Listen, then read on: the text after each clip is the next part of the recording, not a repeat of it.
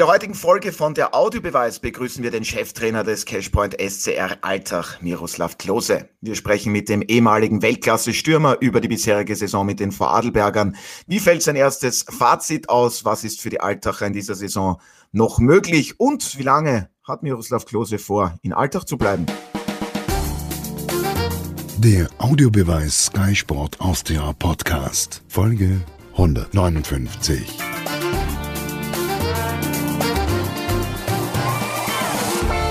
Herzlich willkommen bei einer neuen Folge von der Audiobeweis bei Sky Sport Austria. Mein Kollege Martin Konrad, Sky-Experte Alfred Tater und der Moderator Otto Rosenauer begrüßen heute den Cheftrainer des Cashpoint SCR Alltag und Weltmeister von 2014, Miroslav Klose. Vielen Dank fürs Zeitnehmen. Wir freuen uns wirklich außerordentlich, dass Sie heute mit dabei sind. Herzlich willkommen. Ja, vielen Dank. Freue mich auch sehr. Ja, und schöne Grüße natürlich auch wie immer an dieser Stelle an Alfred. Servus. Grüß dich. Und an dich, Martin. Ich hoffe, es geht dir gut. Danke, danke. Ich freue mich auch schon auf eine interessante, gehaltvolle Diskussion. So ist es. Miroslav Klose, am vergangenen Wochenende gab es ja für Sie und Ihr Team in Innsbruck bei der WSG ein torloses Remis. Sie waren nach Spielende bei uns im Interview alles in allem zufrieden. Es war ja auch das erste Mal in dieser Spielzeit, dass hinten die Null stand. Ähm, was waren für Sie jetzt allgemein gesehen die guten Dinge und wo gibt es da noch Luft nach oben? Ähm, also die guten Dinge, glaube ich, waren unter der Woche passiert. Also in den, in den Gesprächen, ähm, erst mit Mannschaftsrat, dann in den einzelnen Gesprächen, dass ich äh, wieder ein Gefühl für die Spieler bekomme und äh, dass wir dann ähm, ein bisschen aufeinander zugehen. Und äh, meine Vorstellung, dass wir weiterhin an unseren Weg glauben, auch die Vorstellung von der Mannschaft, die sich auch ein bisschen wohler fühlen würde, jetzt äh, mal vielleicht mit, mit Fünferkette zu, zu verteidigen. Und äh, ja, so haben wir uns da entschlossen, äh, das so anzugehen. Und äh, ich glaube, das hat uns äh, eine gewisse Sicherheit gegeben, auch, auch der Mannschaft äh, eine gewisse Sicherheit gegeben, weil wir viel weniger Torschütze zugelassen haben. Und äh, wenn das der Weg sein sollte, äh, dann werden wir das die nächsten Spiele auch so machen. Ja? Aber letztendlich geht es irgendwann mal äh, offensiver denkend. Ja? Und das, ich habe der Mannschaft gesagt, auch wenn es eine Fünferkette heißt, äh, ähm, wollen wir das offensiv interpretieren. Ja? Das Einzige ist, dass wir einen direkten äh, Zugang zu den Gegenspielern haben. Also wir haben es fast, fast gespiegelt. Ja? Und da haben, da haben die sich viel, viel wohler äh, damit getan. Ja, jetzt haben Sie es erwähnt, das erste Mal in dieser Saison wurde auf eine Fünferkette in der Defensive gesetzt. Also der Fokus wurde dann schon in Richtung äh, Stabilisation der Verteidigung ähm, gelegt. Wie schwierig ist es denn für Sie eigentlich als ehemaliger Weltklasse-Stürmer in erster Linie dann einmal ja in dieser Situation defensiv zu denken, auch als Trainer? Ja, also ich meine, es gehört dazu. Also ich würde jetzt nicht sagen, dass es, dass es schwierig ist. Nur in der Situation äh, ähm, war es, glaube ich, wichtiger für die Mannschaft, äh, weil wir suchen ja, wo, wo kann die Mannschaft ja eine gewisse, einen gewissen Anker bekommen, einen gewissen Halt. Ja, und ähm, das ist halt rausgekommen bei den, bei den Gesprächen, dass die sich da einfach wohlfühlen. Und äh, wir haben gesagt, okay, wir müssen jetzt trotzdem ähm, die Sachen taktisch angehen, was, was, was verändert sich äh, bei uns, ja und äh, wie können wir trotzdem äh, in den Umschaltspielen äh, gefährlich werden. Ja? Und das, das haben wir analysiert, das haben wir auf den nächsten Gegner dann auch äh, bezogen. Und, und das hat alles äh, sehr gut geklappt. Ja? Das muss ich wirklich sagen. Deswegen war ich zufrieden, weil ich habe der Mannschaft auch gesagt, es ist unheimlich wichtig, dass wir trotzdem im Kopf immer aktiv bleiben ja, und, und auch die Umschaltspiele äh, ähm, gut machen. Ja, das ist nicht immer gelungen. Das war das Einzige, was ich so der Mannschaft ein bisschen vorwerfen äh, muss, dass wir es viel besser ausspielen können, weil wir es schon gezeigt haben. Aber die Rückwärtsbewegung hat mich sehr positiv gestimmt, ja, dass sie nicht einen Trauermoment haben, sondern sofort kehrt machen und versuchen, hinterm Ball zu kommen. Und äh, man muss ja auch wirklich sagen, dass ab der 60., 65., in der österreichischen Bundesliga äh, die Spiele entschieden werden. Ja, und das sind oft Kleinigkeiten. Ja, und darum haben wir auch gearbeitet, ja, dass wir diesen Moment nicht verpassen und äh, die Situation richtig einschätzen, wenn es brenzlig wird. Ja, Alfred, jetzt bist du sehr oft bei unserem neuen Format Alles Taktik mit dabei, mit Markus Stankovic. Ähm, war es für dich dann auch zu erwarten, dass die Altacher, was die Spielanlage betrifft, etwas umstellen werden, beziehungsweise ja auch müssen davor? War es spielerisch immer sehr ansehnlich, aber leider aus Sicht der Altacher oft brotlose Kunst, weil dann auch äh, die Probleme in der Defensive aufgetreten sind. Ja, du sprichst den Umstand an, dass wir uns im Bezahlfußball befinden, wo zum einen natürlich das Resultat immer das Entscheidende ist und das Wichtigste und erst in zweiter Instanz und auf sich gesehen die sogenannte Entwicklung einer Mannschaft. Wenn ich jetzt Miro genau zugehört habe, blitzt vor meinem geistigen Auge äh, etwas auf, was mir selber als Trainer auch passiert ist. Ich habe eine recht bescheidene Karriere hingelegt, äh, zweimal Cheftrainer, dann Assistent noch mit Rashid Rachimov in Russland. Und was ich da gelernt habe, kann man kurz zusammenfassen mit dem Ausdruck Kompromiss. Was will ich damit sagen? Ich glaube, man, jeder Trainer hat ein Bild davon, wie er gerne Fußball spielen lassen will. Das hatte ich genauso bei Ried damals oder später bei der Vienna in der zweiten Liga in Österreich oder in Russland mit Lok Moskau. Das heißt, man hat ein Bild von dem, wie der Fußball ausschauen soll mit der Mannschaft, die du trainierst und dann äh, nach ein paar Wochen, Monaten und so weiter erkennst du, das ist eins zu eins nicht umsetzbar. Du musst in einen Kompromiss gehen äh, und eben darauf eingehen, welche Spieler du zur Verfügung hast, was äh, du denen zumuten darfst, was du mit denen überhaupt spielen kannst, qua derer ähm, fußballerischen Ausstattung. Und da gehört alles dazu, von der psychischen Seite, von der emotionalen bis zum äh, technischen und taktischen natürlich. Daher, alles, was jetzt äh, Miro gesagt hat, erinnert mich eben genau an das. Ich glaube, dass er von Beginn an einen ganz klaren Plan hatte, was er mit Alltag tun möchte und jetzt diese Umstellung auf fünf Verteidiger und so weiter, äh, die zwar offensiv denken sollen, aber dennoch ist das bereits für mich auch der erste ähm, Hinweis darauf, dass er erkannt hat, dass man auch Kompromiss, Kompromisse machen muss, weil sich die Spieler vielleicht damit wohler fühlen etc. etc. Ich glaube, das ist ein großes Merkmal im Bezahlfußball, dass die Trainer die Kluft äh, nicht schließen können zwischen eigenem Anspruch und dem Wirken und Können der Spieler. Ja, aber dann fragen wir gleich nach bei Cheftrainer Miroslav Klose. Sie haben ja auch schon nach der knappen 0 1 Heimniederlage gegen Rapid gemeint, wir müssen jetzt in kleineren Schritten denken. Heißt das im Umkehrschluss, dass davor vielleicht im Verein äh, in zu großen Schritten gedacht wurde? Und inwiefern ist da auch schon dieses Kompromissdenken bei Ihnen dabei, das Alfred jetzt angesprochen hat? Ja, absolut recht. Also Kompromisse muss, muss man eingehen. Ja, natürlich hat man Vorstellungen als Trainer. Aber das äh, bezogen nach dem Spiel, äh, dass wir kleinere Schritte denken müssen, äh, war eher auf, auf meine Person bezogen. Ja, natürlich habe ich gedacht, äh, ich kann das alles äh, viel, viel schneller in die Mannschaft implementieren. Ja, und, und da muss ich mich auch ein bisschen anpassen, ja, weil es kommt nur bestimmt weit und das geht recht schnell. Wir haben in, in vielen Phasen in den Spielen, wenn ich jetzt äh, Sturm Graz und alles sehe, unsere Ballbesitzphasen, da hatten wir, glaube 63 Prozent Ballbesitz auswärts. Wir haben schon Spiele äh, gehabt, wo, wo das sehr gut gelungen ist. Nur ich dachte, dass die Phasen länger werden, ja, dass wir solche Spiele auch über längere Zeit dominieren werden und, und diese Prozesse genauso weitergehen. Aber dann kam es eine Phase, natürlich Verunsicherung und äh, nicht so viel Punkteausbeute. Und dann kommst du an den Punkt, und da war ein Schlag, glaube ich, Lustenau Derby, das, das war klar zu erkennen, ähm, dass jeder sich versucht hat, zu viele Gedanken zu machen. Die Euphorie der Mut war, war von jetzt auf gleich weg. Und, und da muss, das muss man erkennen. Ja. Und dann gibt man, glaube ich, sich selbst ein bisschen, ein bisschen Zeit, weil man denkt und, und hofft positiv, äh, dass es genauso weitergeht. Und das war nicht der Fall. Und deswegen habe ich nur auf mich dann bezogen, in kleineren Schritten denken. Ja. Gibt der Mannschaft äh, Zeit. Ja, und, und das haben wir dann gemacht in den Gesprächen und äh, das stimmt mich halt immer positiv. Ja. Der Weg ist, ist gleich geblieben, nur, nur wir verändern äh, Kleinigkeiten. Ja. Und wir passen uns an. Und, und, und das zeigt auch, dass die Mannschaft das total annimmt. Sie möchte das, sie möchte lernen und äh, sie kann auch in den vielen kleinen Details äh, dazulernen. Ja, aber das ist bei einer Mannschaft so, eine hat den Charakter, der andere den Charakter. Der eine beschäftigt sich mehr mit Fußball, der andere weniger. Und du musst jeden Spieler dort abholen, wo er ist. Ja? Und das ist für mich ein, ein super Prozess äh, zum Lernen. Und, und, und wie kommst du bei jedem Spieler, welchen Schlüssel braucht der Spieler und der, der Spieler? Und äh, das, das, ist, das ist jetzt die letzten Wochen äh, wirklich äh, passiert mit der Mannschaft, dass, dass sie daran weiterhin glaubt. Und das ist auch eine, eine, eine Riesenstärke.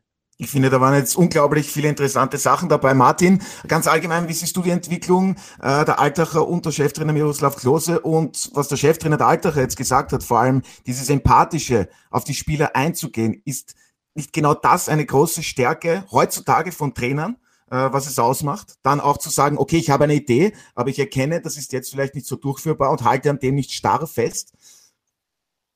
Ja, also erst einmal glaube ich, dass das sehr offene Worte waren und, und in der Tat ist es so, all das, was wir jetzt gehört haben, die Selbstkritik, wenn ich das so bezeichnen darf, von Miro Klose, aber auch die, die Ansätze von Alfred Tata sind ja eigentlich genau die Punkte, äh, die man schon gesehen hat. Äh, es ehrt natürlich Miro Klose, dass er auch sagt, ich will, ich will Fußball spielen und ich, ich durfte zum Beispiel das Auswärtsspiel von Alltag in, in Graz kommentieren.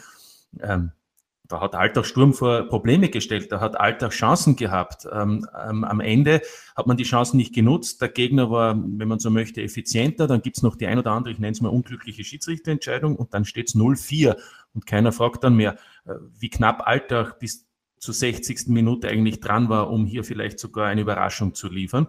Und, und da hilft dann auch nichts, dass am Ende Lob gibt vom Gegner und auch danach noch sagt, Alltag spielt anders als viele andere Mannschaften in der Bundesliga, wenn sie gegen den SK Sturm spielen. Das ist das eine. Das andere ist, es ist immer die Frage, wie spiele ich Fußball?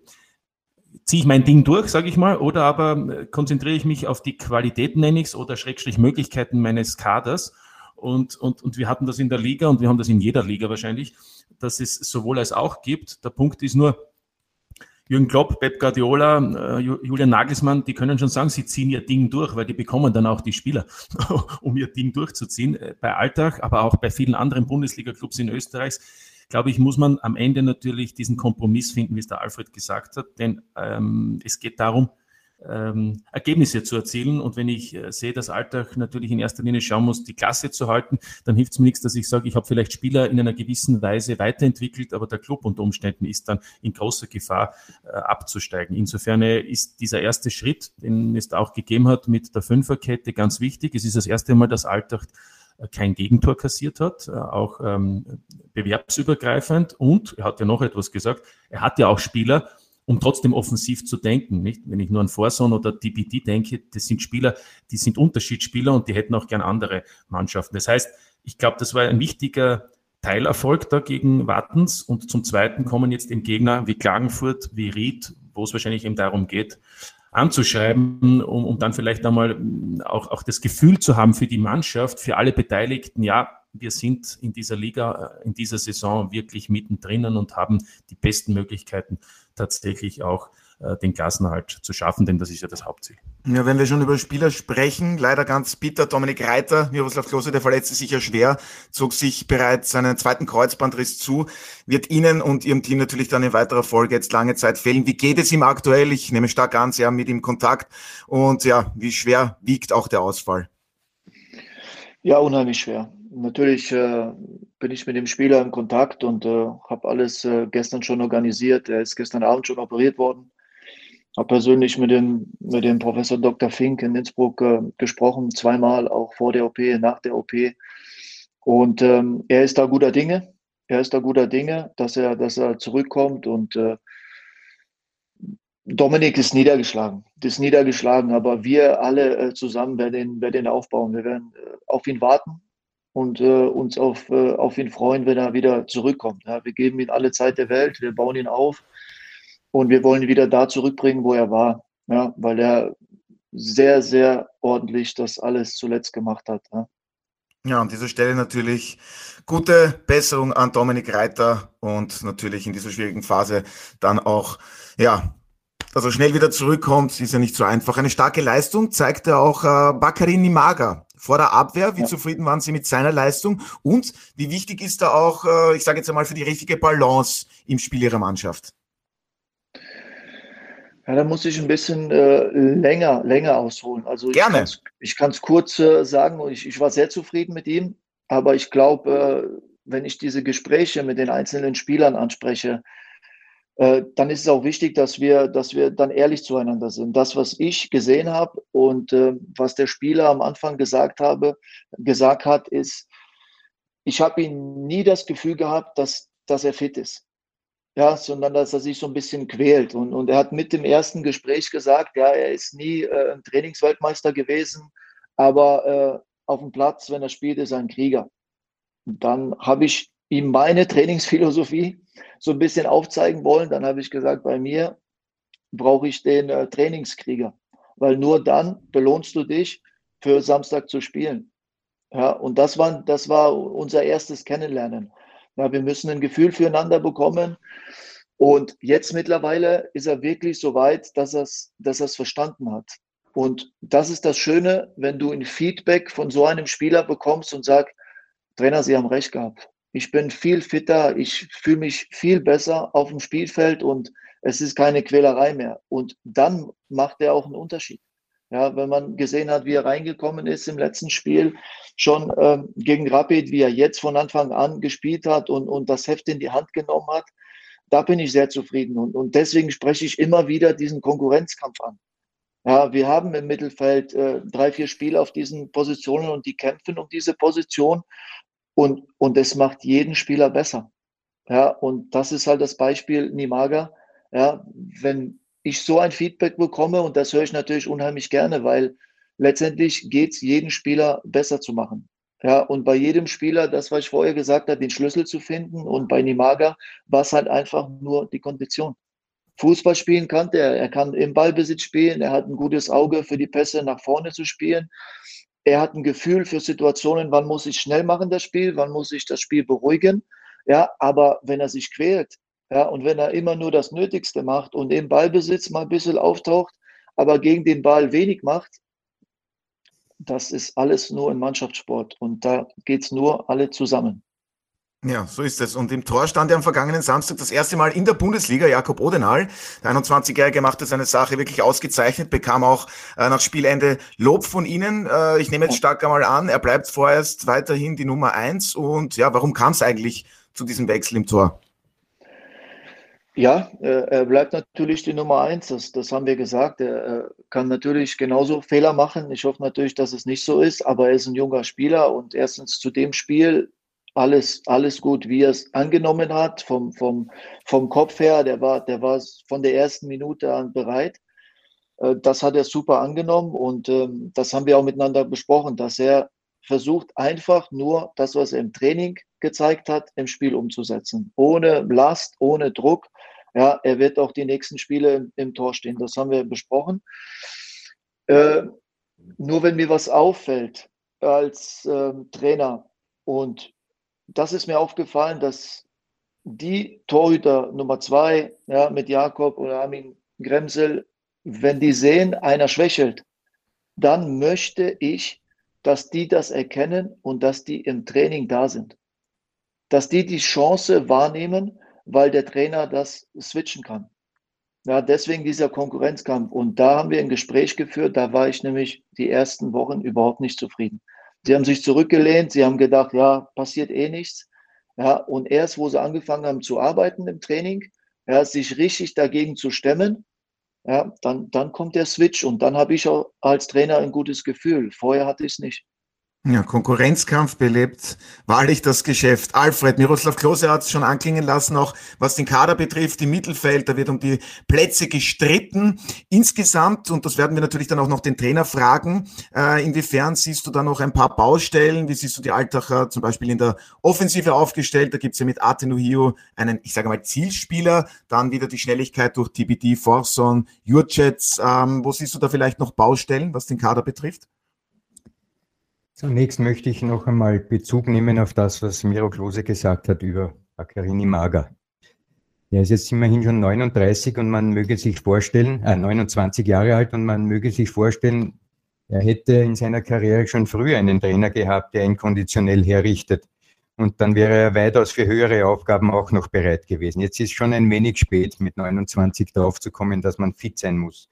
Also das ist ein Problem. Aber das größere Problem ist was anderes. Ich habe den Eindruck, dass es bei den Spielern, und das ist nicht nur in Österreich so, sondern auch meine Erfahrung im Ausland war diese, dass die Spieler zwar während der Woche im Training oft zeigen, ich möchte in der Startelf dabei sein, ich gebe Gas und mm, mache alles, damit ich bei den ersten elf dabei bin. Und dann, wenn sie bei den ersten elf dabei sind, in der Startaufstellung zum Spiel, haben sie nichts mehr noch zum Dazulegen. Im Gegenteil, oft sind sie dann zufrieden, dass sie in der Startelf stehen, aber sie vergessen, dass gerade erst dann die Arbeit beginnt. Das Training ist ja nur sozusagen die Vorbereitung für die wirkliche Arbeit und das ist das Spiel. Und da sehe ich oft, im Training wird alles getan, damit man dabei ist und wenn man dabei ist, fällt die Spannung ab und plötzlich äh, bringt man nicht die Leistung, die es eigentlich erforderlich wäre dass man, dass man dann ja, erfolgreich Fußball spielt. Also das ist etwas, was vielleicht auch bei Alltag der Fall ist. Ich sehe das Woche für Woche bei vielen Spielern in vielen Ligen, dass sie womöglich dann einfach äh, mit zu geringer Spannung äh, in ein Spiel gehen. Was das Spiel nach vorne betrifft, äh, bin ich der Auffassung, dass der Kader sehr ausgewogen ist in dieser Hinsicht und du hast schon äh, die sehr schnellen und offensiven Leute angesprochen, die eben jetzt bei Alltag im Kader stehen. Und ich glaube, das ist auch die Zukunft, auf die Miro Klose bauen wird in seiner Idee, Fußball zu spielen. Du benötigst natürlich gangige Leute vorne, also solche wie ähnlich bei Aus der Lustenau, wenn ich jetzt an Teixeira denke oder den neuen Diaby, die einfach mit viel Tempo, mit viel Lust am Laufen und an Räume anzusprinten, die noch offen sind, sozusagen für Gefahr sorgen. Und ähm, das Adäquate dazu wäre sozusagen ein Spieler wie Nuyu, der halt als Zielspieler funktioniert. Aber auf sich gesehen, glaube ich, Offensive funktioniert hauptsächlich eben mit äh, sehr, sehr schnellen und gangigen Spielern, weil mit denen haben Verteidiger die größten Probleme, wenn die in Räume vorstoßen. Also von dieser Situation her glaube ich, dass der Kader gut dasteht. Ich hätte nur eine Frage an, der, an den Miro Klose, nämlich, weil ich glaube, Alfred, du hast jetzt eigentlich noch einen weiteren Punkt angesprochen, dass Spieler schon zufrieden sind, wenn sie in die äh, Startformation äh, geschickt werden. Miro Klose hat ja eher, finde ich, ein Plädoyer dafür gehalten, dass der Konkurrenzkampf unter der Woche ähm, verstärkt werden muss. Er hat vom Trainingskrieger, in dem Fall Nimaga, gesprochen, der ihm wichtig ist. Das heißt, da fehlt es offensichtlich auch beim einen oder anderen, weil er vielleicht der Meinung ist, ich habe eh keine Chance, Stichwort auch Ersatztorhüter, auch an der Grundeinstellung unter der Woche. Und mich würde eigentlich interessieren, äh, äh, ob das bei Miro immer schon so war, dass er diese Einstellung hatte oder ob es da eben Momente gegeben hat in seiner Karriere, die dazu geführt haben, dass er genau das, was er jetzt verlangt, auch selbst praktiziert hat. Ja, da gibt es zwei ausschlaggebende Momente. Moment Nummer eins war als Spieler. Äh, ich war bei Bayern und es kam ein Trainer, Van Gaal, und das war der erste Trainer, der nicht auf mich gesetzt hat. Ich habe alles im Training gemacht und ähm, er hat mich einfach ignoriert und, und rechts liegen lassen. Und das war das erste Mal, wo ich Gott sei Dank im Nachhinein gemerkt habe, was muss ich alles dafür tun als Spieler, um überhaupt einen Fitnesslevel zu erreichen, ohne diese Spiele, dass wenn ich meine Chance bekomme, auch diese Chance nutzen kann. Ja, und da musste ich so viel arbeiten im Training und mir jede Minute nehmen, auch außerhalb vom Training, dass ich überhaupt ein gewisses Niveau erreiche. Und das habe ich fast gar nicht geschafft. Es war unmöglich, ohne diese Spielpraxis an ein gewisses Niveau zu kommen. Und äh, dann hast du mal zehn Minuten bekommen, dann drei Spiele nicht, dann hast du von Anfang an gespielt, 45 Minuten, dann bist du wieder rausgekommen. Und, und, und das war der erste Lernprozess, wo ich gesagt habe, wie viel muss ich machen? Also ja, vom Charakter her und das, das war das erste. Und das zweite war WM 2014. Es war jede Position fast doppelt gut besetzt. Ja, und deswegen sind wir Weltmeister geworden, weil wir diese sogenannte A-Mannschaft so gefordert haben und in den 11 gegen 11 Spielen, was wir untereinander gemacht haben, war fast immer ein Sieg von der B-Mannschaft dabei. Ja, vielleicht mal ein Unentschieden, aber das hat unserer Mannschaft so eine Stärke gegeben, weil wir gesehen haben, egal, und dann im Finale fällt Kedira aus vom Spiel, Kramer spielt, dann fällt er aus und dann kommt der nächste und, und wir verlieren nicht an Niveau. Ja, und, und das hat mir gezeigt, wie wichtig einfach dieser Konkurrenzkampf ist, dass du einfach besser wirst als Spieler, weil du siehst jeden Tag deinen Mitstreiter auf der Position auf der anderen Seite und siehst, boah, der, der ist gut. Da, da, muss ich, da muss ich zulegen. Da muss ich zulegen. Dann fängst du an, dir Gedanken zu machen und sagst, okay, wo sind meine Schwächen? Linker Fuß ist bei dem besser, da, da muss ich den trainieren. Ja, und, und das hat mir gezeigt, äh, äh, jetzt heute aus der Sicht vom Trainer, dass für mich persönlich das unheimlich wichtig ist. ja, dass unheimlich wichtig ist, dass man einen Konkurrenzkampf und ein bestimmtes äh, Niveau im Training hat. Ja, unglaublich interessant, tolle Einblicke. Ähm, jetzt ist es ja so, der sportliche Leiter, der ist natürlich auch für Transfers, für Neuzugänge verantwortlich. Werner Grabherr wird sich auf dieser Position zurückziehen. Da haben Sie sich ja auch schon dazu geäußert. Ähm, inwiefern sind denn Sie jetzt auch mit eingebunden bei der Suche nach einem neuen Mann auf dieser Position. Ähm, und ja, was sollte der denn am besten können? International vernetzt sein oder sollte er sich in Österreich auskennen? Wie sehen Sie das, Miroslav Klose? Ähm, ja, also am Anfang, äh, wir führen schon Gespräche, jetzt auch äh, mit, mit Christoph Lengle natürlich, aber er, er muss ja erstmal äh, die Kandidaten äh, anhören, besprechen, erstmal eine Liste machen. Das passiert alles jetzt mal diese Woche. Jeder bringt seine Gedanken mal äh, zusammen und wir erstellen erstmal ein, ein Profil äh, zusammen. Ja, und ich glaube, dass ich dann irgendwann auch natürlich äh, dazu stoßen werde zu, zu den Gesprächen und auch im, äh, meine Einschätzung ähm, sagen kann und ein Gefühl auch für diese Person äh, bekommen möchte. Aber letztendlich geht es immer um den Verein. Ja, und, und da äh, den nächsten Schritt zu machen. Ja, wie, wie wichtig ist, wenn man mich einstellt und, und äh, eine gewisse Professionalität mit einbringen möchte, dann gehört das für mich, für mich auch dazu, äh, dass man den Weg weitergeht. Ja, dass man sich nicht ausruht und äh, sagt, okay, wir sind an einem guten Punkt und nein, wir, sich niemals zufrieden geben. Und immer jedes Versuch auszuschöpfen, wo immer es ist, das, das ist meine Einstellung.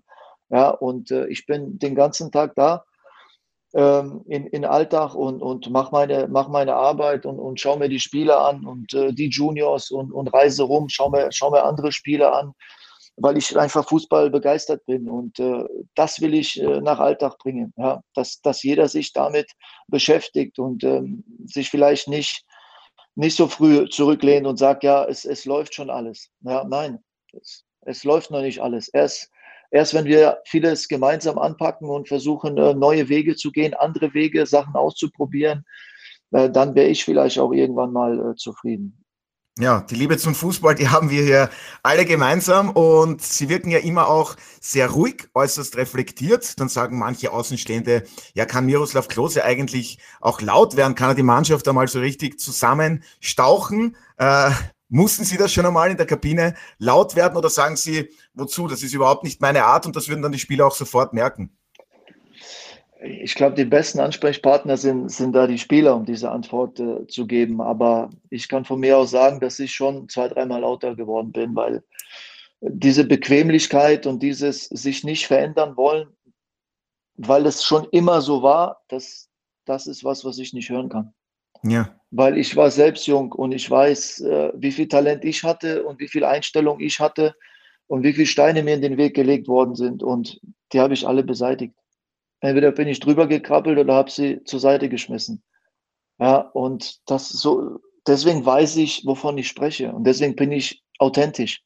Weil ich weiß, was man aus einem Spieler im Fitnesslevel, im, im, im koordinativen äh, Technik, Tempo-Tripling, was man da dazu lernen kann. Ja, schwacher Fuß, wenn man da die Einstellung hat, sich im Training, und ich rede bewusst im Training, dazu zu lernen, dann ist das Alter egal. Ich lerne immer dazu, wenn ich die Einstellung habe.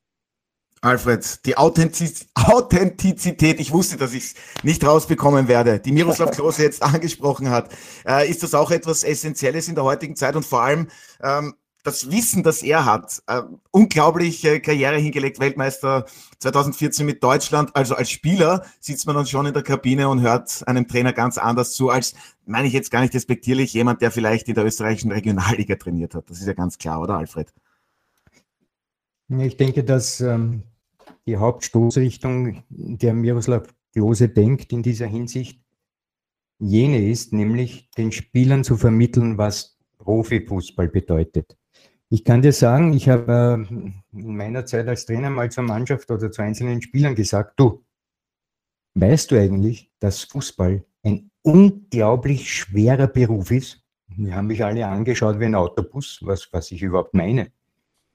Und genau um das geht es hier zu erkennen, dass Profifußballer ein brutal hartes Geschäft ist, ein, eine harte Profession. Und die kannst du nur dann der kannst du nur dann standhalten, dieser Schwierigkeit, wenn du erkennst, dass das der Fall ist. Und wenn du das erkannt hast, hast du den allergrößten Schritt bereits gemacht, weil dann weißt du genau das, was von dem der Miro redet. Du musst an deinen Schwächen arbeiten, dass du körperlich fitter bist, vielleicht im technisch-taktischen Bereich dich verbesserst. Du musst vor allem aber auch an deinen Stärken arbeiten. Das ist ja noch wichtiger für mich, weil dadurch hast du Waffen, die der Mannschaft helfen können. Der erste Schritt, und da ist, glaube ich, sein Ansatz, ist aber die Professionalisierung im Kopf. Wenn die nicht geschieht, ist alles danach folgende Schall und Rauch. Ähm, ich wollte nur sagen, Otto, weil du gemeint hast, ähm, die Ansprache von Miro Klose beziehungsweise von einem Regionalligatrainer. Ich glaube, ähm, auch ein Regionalliga-Trainer kann eine fantastische Ansprache halten und kann ein Menschenfänger sein. Der Punkt ist nur ein ehemaliger Aktiver und einer wie Miro Klose, der nicht nur Weltmeister, sondern über 600 Das habe ich ja damit gemeint. Ich hoffe, über 600 Pflichtspiele bestritten hat, der rund 300 Tore, äh, rund 300 Treffer erzielt hat. Der hat einen Startvorteil. Ja, natürlich. Jeder Spieler ja der hat dort gespielt, wo ich auch möchte. Aber am Ende dieser Startvorteil muss dann auch genutzt werden. Ne? Am Ende geht es natürlich dann schon sehr wohl darum, was heute passiert, was der Trainer mit seinem äh, Staff bewirken kann, sowohl in der Ansprache als natürlich dann auch im, im Training. Aber der Startvorteil ist natürlich äh, in dem Fall gigantisch, klar, als wenn jemand, der, der nicht auf diesem Niveau gespielt hat, Trainer wird. Ja, Miroslav Klose, jetzt haben Sie schon Louis van Gaal äh, angesprochen bei Ihrer Zeit äh, beim FC Bayern München. Ihre meisten Spiele als Aktiver haben Sie ja unter Thomas Schaff bei Werder Bremen absolviert. Ist er von der Art und Weise her vielleicht sogar derjenige, äh, mit dem Sie die meisten Gemeinsamkeiten haben? Kann man das so vielleicht ausdrücken?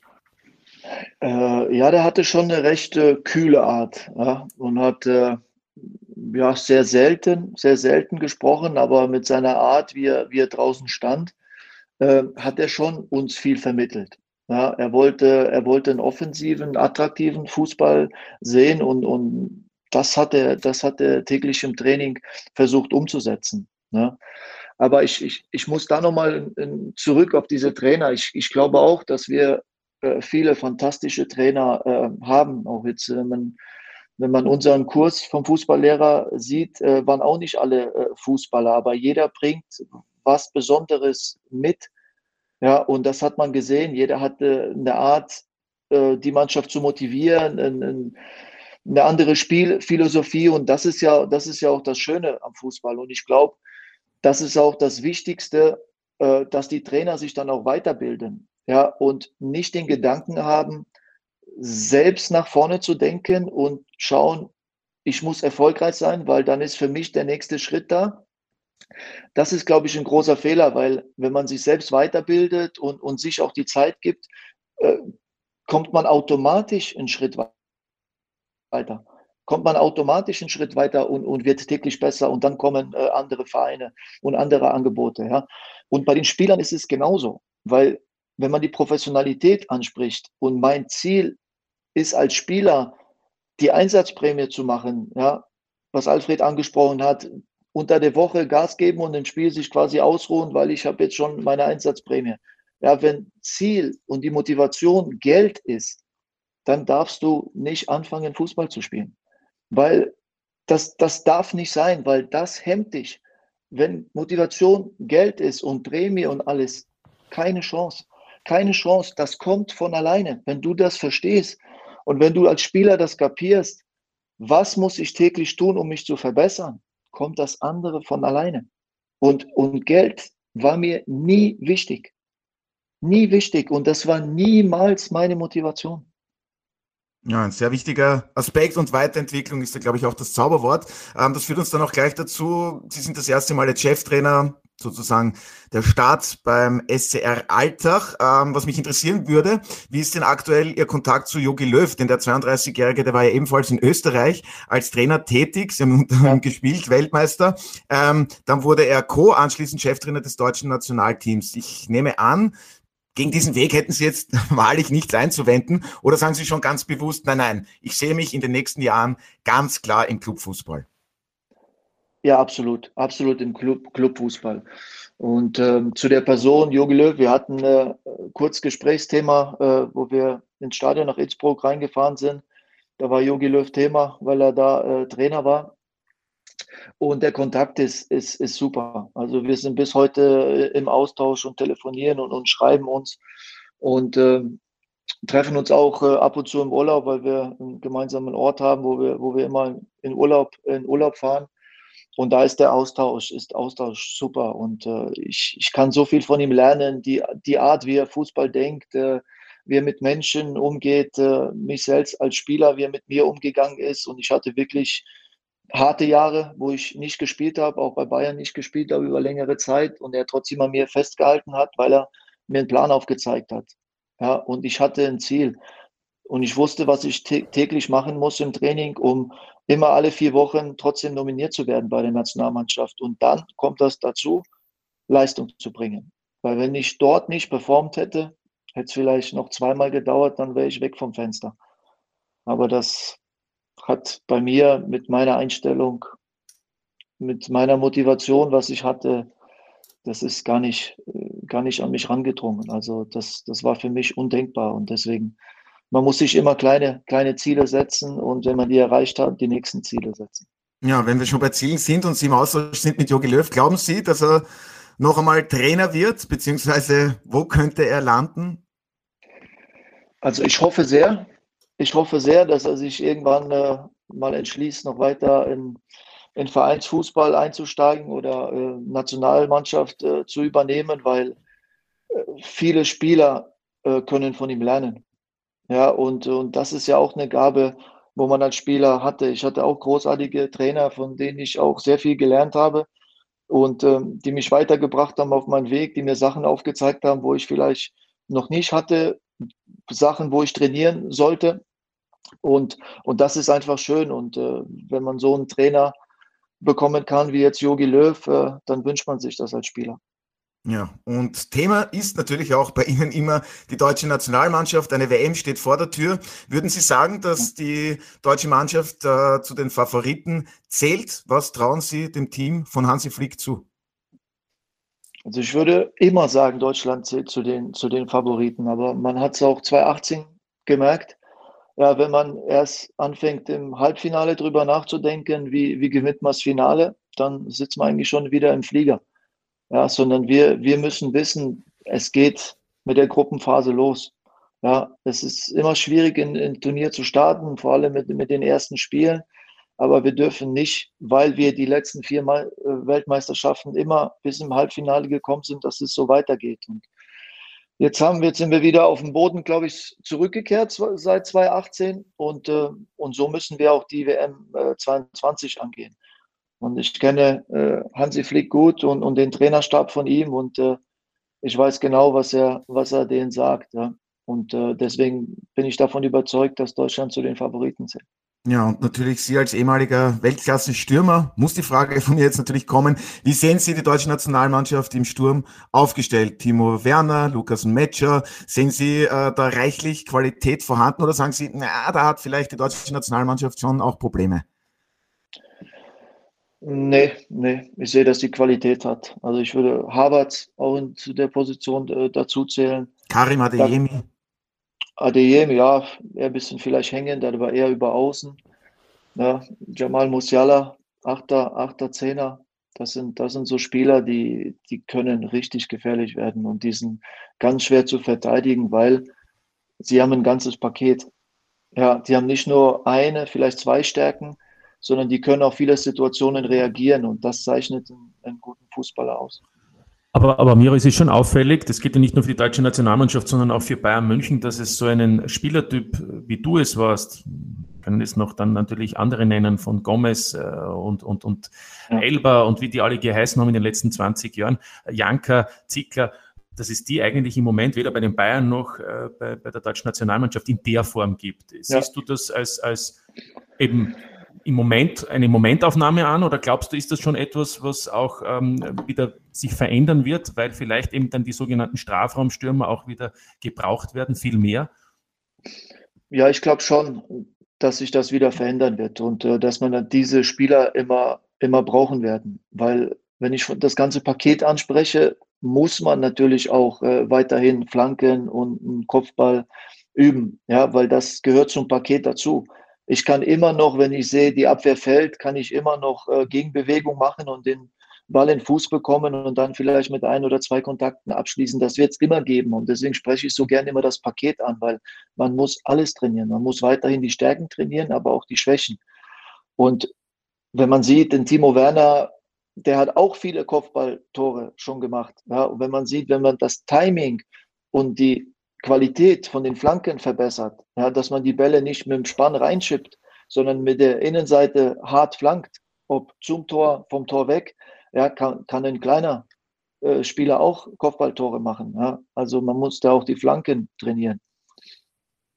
Ja, und Alfred, es gibt ja ganz gute Mittelstürmer. Robert Lewandowski, Erling Haaland, Karim Benzema, habe ich da jetzt noch irgendwen vergessen? Die Spieler sind ja essentiell für den Erfolg ihrer jeweiligen Vereine und haben ja schon auch gehört. Unglaublich wichtig, dass es diesen Typ von Mittelstürmer gibt. Und was ist jetzt deine Frage? ob du das ähnlich siehst, dass diese Art von Mittelstürmer einfach essentiell auch sind heutzutage. Da gibt's ja immer wieder auch, ja, die falschen Neuen äh, hat es eine Zeit lang gegeben, aber am Ende des Tages braucht es solche Spielertypen.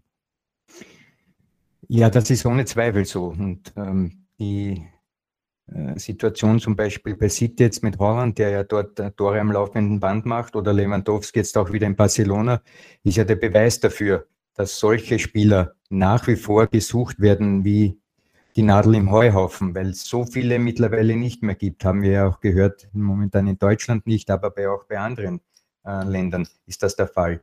Insgesamt sehen wir, sind wir ja im Fluss einer Entwicklung des Fußballs, die Moden unterliegt. Und eine jener Moden war ja jetzt in den letzten Jahren, dass man auf schnelle, quirlige Spieler vorne gesetzt hat mit falscher Neuen und verkehrten und inversen Außen und Innen und komplexen XYZ. So, wenn man allerdings dann in der Lage ist, solche Spieler zu haben, dann bin ich natürlich ganz klar beim Miro, dass man eben auch das Flankenspiel verbessert, das ja in der letzten Zeit völlig verböhnt war, aus meiner Sicht. Spieler haben, wenn sie zur Linie gekommen sind, umgedreht und den Ball wieder nach hinten gespielt in den Rückraum. Ähm, Pep Guardiola hat ja das äh, zelebriert bis zum geht nicht mehr mit Barcelona. Die durften ja gar nicht flanken obwohl sie vorne auch einen äh, großen Stürmer gehabt hätten, der wirklich sehr gefährlich war mit dem Kopf. Also die haben wieder umgedreht und wieder zum Kombinieren begonnen. Also das ist eine Mode und ich glaube, dass diese Mode wieder abgelöst wird, eben durch Spieler wie wir, die Sie gerade gehört haben, Holland und Lewandowski, der ja schon seit Jahren das auf diesem Niveau zeigt. Also insgesamt glaube ich, der Fußball und die Entwicklung des Fußballs ist im Fluss und es kann die Mode in zwei, drei Jahren wieder eine gänzlich andere sein und dann werden wieder andere Spielertypen auf den Flanken gefragt werden, die eben in der Lage sind, Bälle zur Mitte zu bringen, um für ein, für ein perfektes Kopfballspiel zu sorgen. Also meine Antwort ist ja und nein. Sehr schön, Miroslav Klose. Jetzt frage ich Sie nicht, ob Sie das ähnlich sehen, aber haben wir da nicht vielleicht auch Kylian Mbappé vergessen, was so Mittelstürmer betrifft? Karim Benzema, vergangene Saison hat er, kann man schon so sagen, Real Madrid. Ja, im Finale war es dann Vini Junior, aber eigentlich schon zum Champions League Titel geschossen. Also sehen Sie das ähnlich? Es braucht ganz einfach diese Art von Mittelstürmer, so auch wie Sie es waren. Ja, es wird immer einen Stürmer geben müssen in jeder Mannschaft, der, der für viele Tore sorgt. Ja, aber ich sage immer, man, man, muss sich immer anpassen. Ja, und deswegen braucht man viele, viele Stärken. Ja, wenn ich sehe, ich durfte ein Jahr mit Lewandowski trainieren, wie wissbegierig er immer noch war, nachdem er tausende Tore geschossen hat und auch im Training. Ja, wie er detailversessen arbeitet an Videos. Ich, ich konnte so viel von ihm noch lernen. Ja, wir Situationen einschätzen, die Wahrnehmung, ja, Spiel über den Dritten, Doppelpassverhalten, äh, Ball fern im Rücken sich positionieren, äh, solche Sachen von meiner Art Fußball äh, zu denken und zu spielen, wie ich, wie ich als Stürmer war, dann kombiniert mit, mit, mit seinen Gedanken und so. Und, und da habe ich in dem Jahr so viele Sachen dazugelernt und und, und wir haben uns so gut verstanden und äh, das, das hat für mich dieses Jahr war, war für mich unglaublich lehrreich als Trainer. Ja, und was Robert Lewandowski, denke ich, auch auszeichnet, das, was Sie eben gesagt haben, diese unglaubliche Disziplin, diese Professionalität, also auch das unglaublich spannend. Die Zeit vergeht leider viel zu schnell. Äh, heute hätten wir, glaube ich, drei Stunden Zeit, dass wir Ihnen zuhören und mit Ihnen sprechen. Lassen Sie uns abschließend noch ähm, zurück auf die Admiral-Bundesliga blicken. Am kommenden Samstag gibt es ja das Heimspiel gegen Austria Klagenfurt. Ähm, vom System her dürfen wir da wahrscheinlich etwas Ähnliches erwarten, sprich, dass Ateno Hio vielleicht wieder zunächst auf der Ersatzbank äh, Platz nimmt, Fokus wieder auf die Defensive auf eine Stabilität in der Defensive und dann eben schnelles Umschalten. Was erwarten Sie vom Heimspiel? Training ist entscheidend, Otto. Das Klagenfurt. Training ist entscheidend. Ja. ja. haben wir schon gehört. Aber was erwarten Sie sich von diesem Heimspiel, Miroslav Klose? Äh, ja, viele Dinge natürlich, äh, die Sie gerade angesprochen haben. Äh, ich würde trotzdem äh, diese Woche mal in die Mannschaft wieder, wieder reinhören und Ges Gespräche äh, suchen dieses letzte Spiel analysieren, ein Gefühl für die Mannschaft äh, bekommen, wie sie sich wohlgefühlt hat. Ähm, aber vielleicht ist wieder was, was Überraschendes dabei. Und äh, wir haben viele Systeme gegen den Ball schon gespielt und auch äh, mit Ball schon gespielt. Und das ist auch wichtig für mich. Und, und darauf achte ich immer, was für ein Gefühl hat die Mannschaft, ja, und wie, wie möchte sie die Sachen umsetzen. Ja, und das wird auch diese Woche äh, passieren und, und genauso sein auf Klagenfurt. Ich finde, dass das eine, eine, eine sehr gefährliche Mannschaft ist. Ich habe es im Pokal in, in Bregenz gesehen. Äh, da war ich begeistert von der Mannschaft, wie sie aufgetreten ist, weil ich die Bregenzer auch schon in ein paar Spielen jetzt gesehen habe. Äh, da, wie, wie gut äh, sie dort Fußball gespielt hat in, in ihrem System, wie beweglich auf den Positionen sie war und ähm, und gestern musste sie halt viel, viel reagieren, weil, weil Sturm äh, ordentlich viel Ballbesitz hatte und sie durch die Mitte viele Probleme äh, bereitet hat und sie so viel hinterher laufen musste. Und das ist halt im Fußball so, dass halt, wenn man, wenn man den Ball mal gewinnt, äh, puh, hat man jetzt nicht unbedingt Lust, äh, nach vorne zu laufen, sondern hat das Gefühl, man muss sich dann ausruhen, weil jetzt hat man endlich den Ball. Ja? Und dann ist er schnell wieder weg. Also das hat man jetzt gestern in dem Spiel gesehen, aber ich glaube, dass, dass man festhalten muss, dass dieses Spiel äh, schon auf Augenhöhe stattfinden wird. Ja? Und dass Kleinigkeiten das Spiel am Samstag entscheiden. Alfred, ähm, mit welcher Spielcharakteristik rechnest du? Was erwartest du dir vom Heimspiel der Altacher? Wäre der nächste Schritt jetzt, ja, ich sage jetzt einmal unter Anführungszeichen, ein dreckiges 1 zu 0. Ich hoffe, du weißt, was damit gemeint ist. Ja, ich kann dir genau folgen. Die Einschätzung von Miro die teile ich. Äh, Klagenfurt ist gestern auf einen Gegner getroffen mit Sturm, die sie haben laufen lassen. Und das ist genau der Punkt. Klagenfurt hat es bis jetzt in der heurigen Saison geschafft, mit dem eigenen Positionsspiel den Gegner auch laufen zu lassen, hat also in diesem Spiel oft ähm, in diesen Spielen den Spieß umgedreht, so wie es gestern eben der Fall war, dass sie nachlaufen mussten. Das heißt also, man darf vielleicht dann oder man muss fast damit rechnen, wenn man die Klagenfurter gewähren lässt, dass sie in, in ihren positionellen Angriffen den Ball in den eigenen Reihen halten, dann kann Alltag das passieren, was gestern den Klagenfurtern passiert ist, dass man immer hinterherhechelt und dann, wenn man einmal den Ball erobert hat, erobert hat, dann vielleicht nicht mehr die Kraft, um einen Konter zu fahren oder selbst das eigene Positionsspiel aufzuziehen. Deshalb erwarte ich und denke mir, dass, das, dass der Spielplan sein sollte, dass man vom Beginn weg sofort versucht, die Initiative zu ergreifen, um die Klagenfurter wieder permanent zu beschäftigen, so wie es gestern Sturm gemacht hat. Aber das ist natürlich jetzt ähm, eine Position, die ich leicht äußern kann, weil ich nicht in der Verantwortung stehe. Aber du hast mich gefragt, wie das Spiel sich entwickeln soll. Und aus meiner Perspektive wären die Altacher gut beraten, genau den aktiven Part zu übernehmen, um weiterhin äh, Klagenfurt so unter Druck zu setzen, dass sie ihr eigenes Spiel nicht durchziehen können. Ja, wir sind auf jeden Fall gespannt, wie es dann Miroslav Klose anlegen wird. Und es geht ja gegen Peter Barkholt, gegen den hat er ja schon gespielt, als der noch 1860 München Trainer war. Lang ist her, vor über 20 Jahren in der deutschen Bundesliga. Okay. Ich glaube im Pokal, oder? Na, auch Meisterschaft. Auch Meisterschaft, äh, ja. Ja, ich habe gerade gesehen, auch Dezember 2001, äh, Heimniederlage von Kaiserslautern gegen 1860. Martin, das hast du nicht gesehen, das hast du alles abgespeichert. Das, das ja. war ja, da war ja Fanfreundschaft, Kaiserslautern 60, also das war. Eben, eben. Und ich glaube, die 60 haben die Punkte gebraucht, ne? Ja, gute Gastgeber. ja, das gab's ja. nie. Aber, Aber ich meine, oh, äh, Miro hat gespielt vorhin mit, mit Fratislav Lokwenz. Auf der Bank war noch ein Olaf Marschall. Das war ja nicht irgendwas, was wir dort bei Kaiserslautern gesehen haben. Ja. Mittlerweile geht's ja wieder ein bisschen aufwärts auf dem Betzenberg, ne? muss man sagen. Gott sei Dank.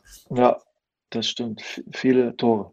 Miroslav Klose war immer in guten Mannschaften mit sehr guten Mitspielern, aber hat auch immer abgeliefert. Und jetzt zum Ende natürlich wurde es eigentlich kommuniziert, vielleicht habe ich versäumt, wie lange gilt Ihr Vertrag in Alltag? Wie lange haben Sie vor, im Ländle zu bleiben? Ich nehme an, es gefällt Ihnen sehr gut. Sie betonen das auch immer wieder in den Interviews nach Spielende. Wir haben noch einen langen Weg vor uns. Also für die Alltag-Fans, Sie bleiben noch etwas längere Zeit im Ländle. Absolut. Oder deswegen, nicht? Deswegen habe ich mich, doch, deswegen habe ich mich für diesen Schritt en, entschieden. Ja, und, und das wäre jetzt auch falsch, über, über eine Länge von meinem Vertrag äh, zu sprechen, weil Fußball ist, ist so schnelllebig und äh, deswegen, ich muss meine Arbeit machen und ich muss versuchen, die, die Mannschaft zu verbessern. Und ich bin davon überzeugt, dass wir die Schritte machen werden. Und äh, deswegen sollten wir uns auf, auf diesen Weg und auf diese Arbeit konzentrieren und nicht auf die Länge vom Vertrag, weil dann kommen wieder Spekulationen etc. dazu. Das bin ich überhaupt nicht äh, der Typ, aber ich, ich bleibe auf jeden Fall äh, längere Zeit dort.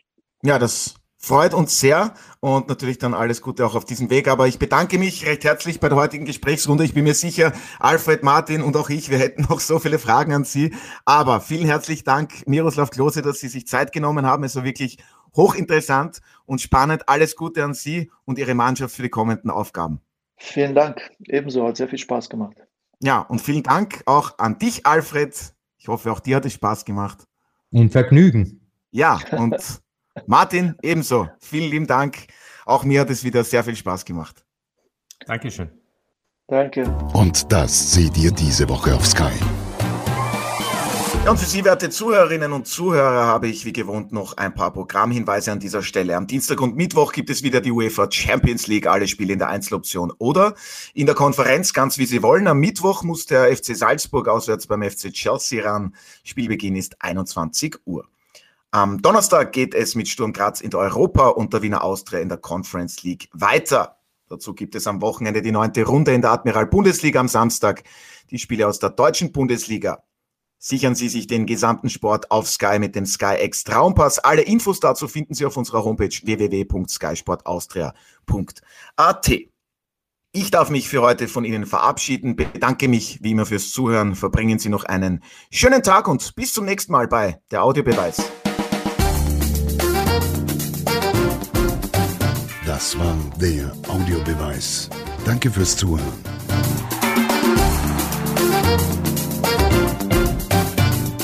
hört auch das nächste Mal wieder rein.